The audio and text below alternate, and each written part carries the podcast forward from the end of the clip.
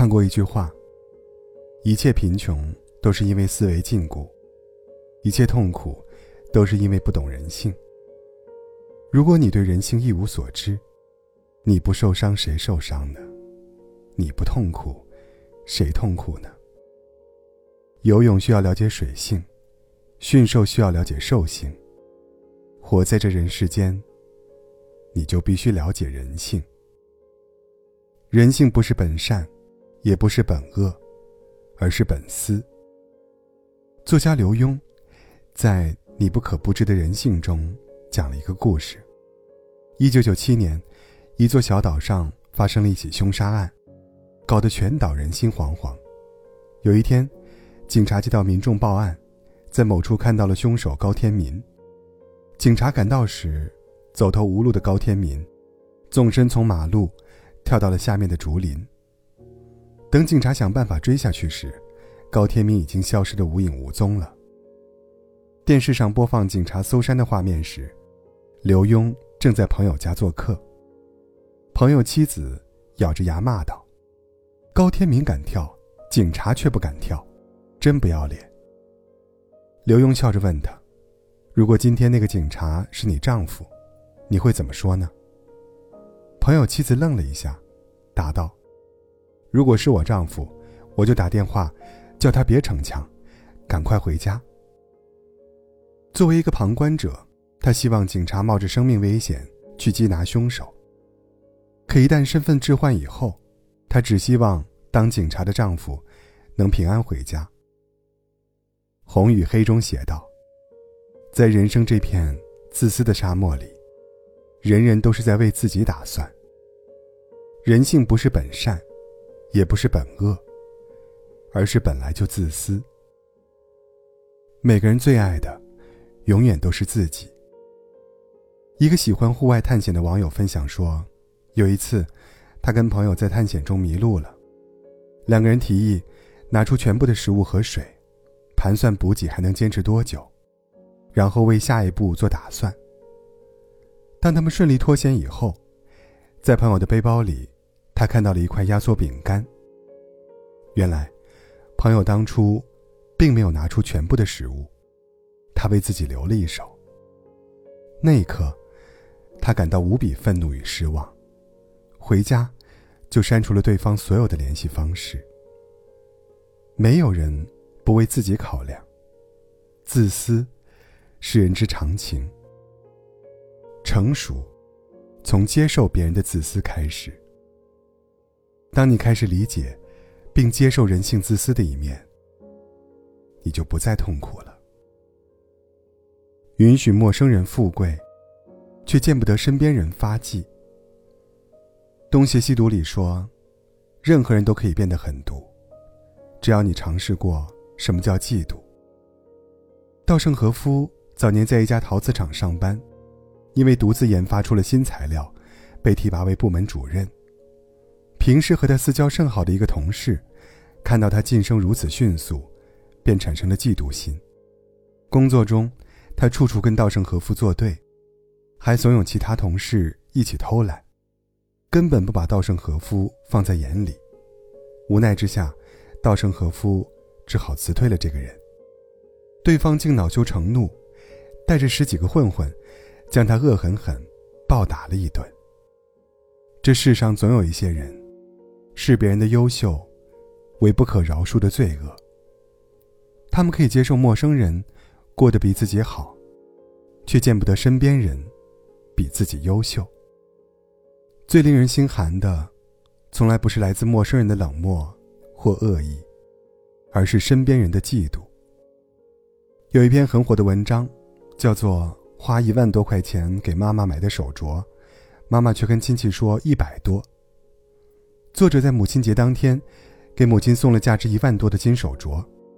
村里人询问价格时，母亲一脸难为情地说：“假的，不值钱，一百多。”亲戚也来问母亲，母亲又改口说：“家里冰箱坏了，儿子去给我买冰箱，店里有砸金蛋活动，他走了狗屎运。”砸中了这个金镯子。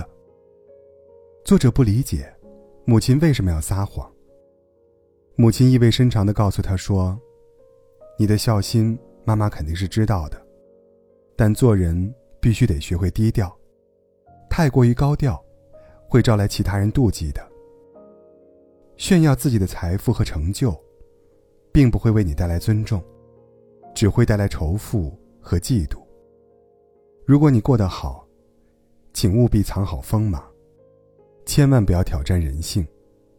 受伤的，终归是自己。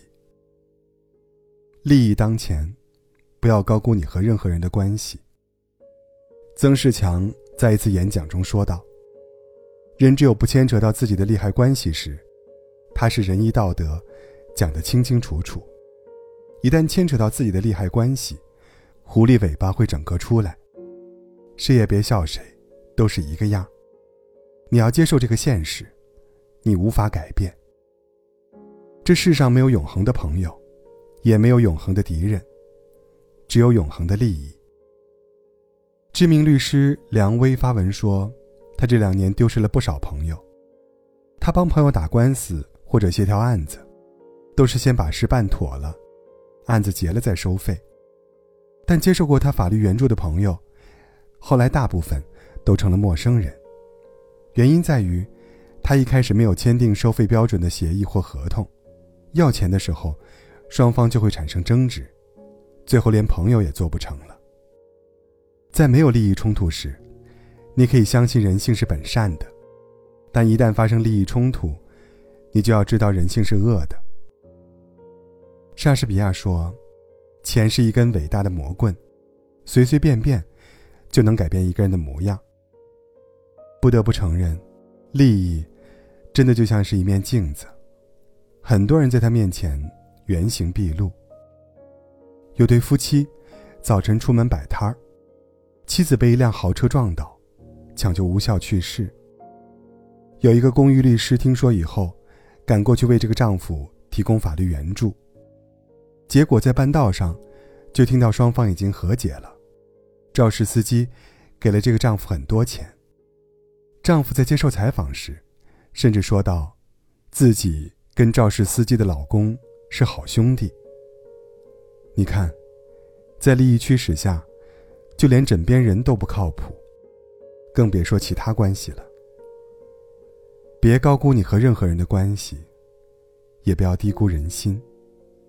你把身边人想太好，对他们的期望值就会拉高，当期望落空，痛苦和烦恼就来了。无论再好的关系。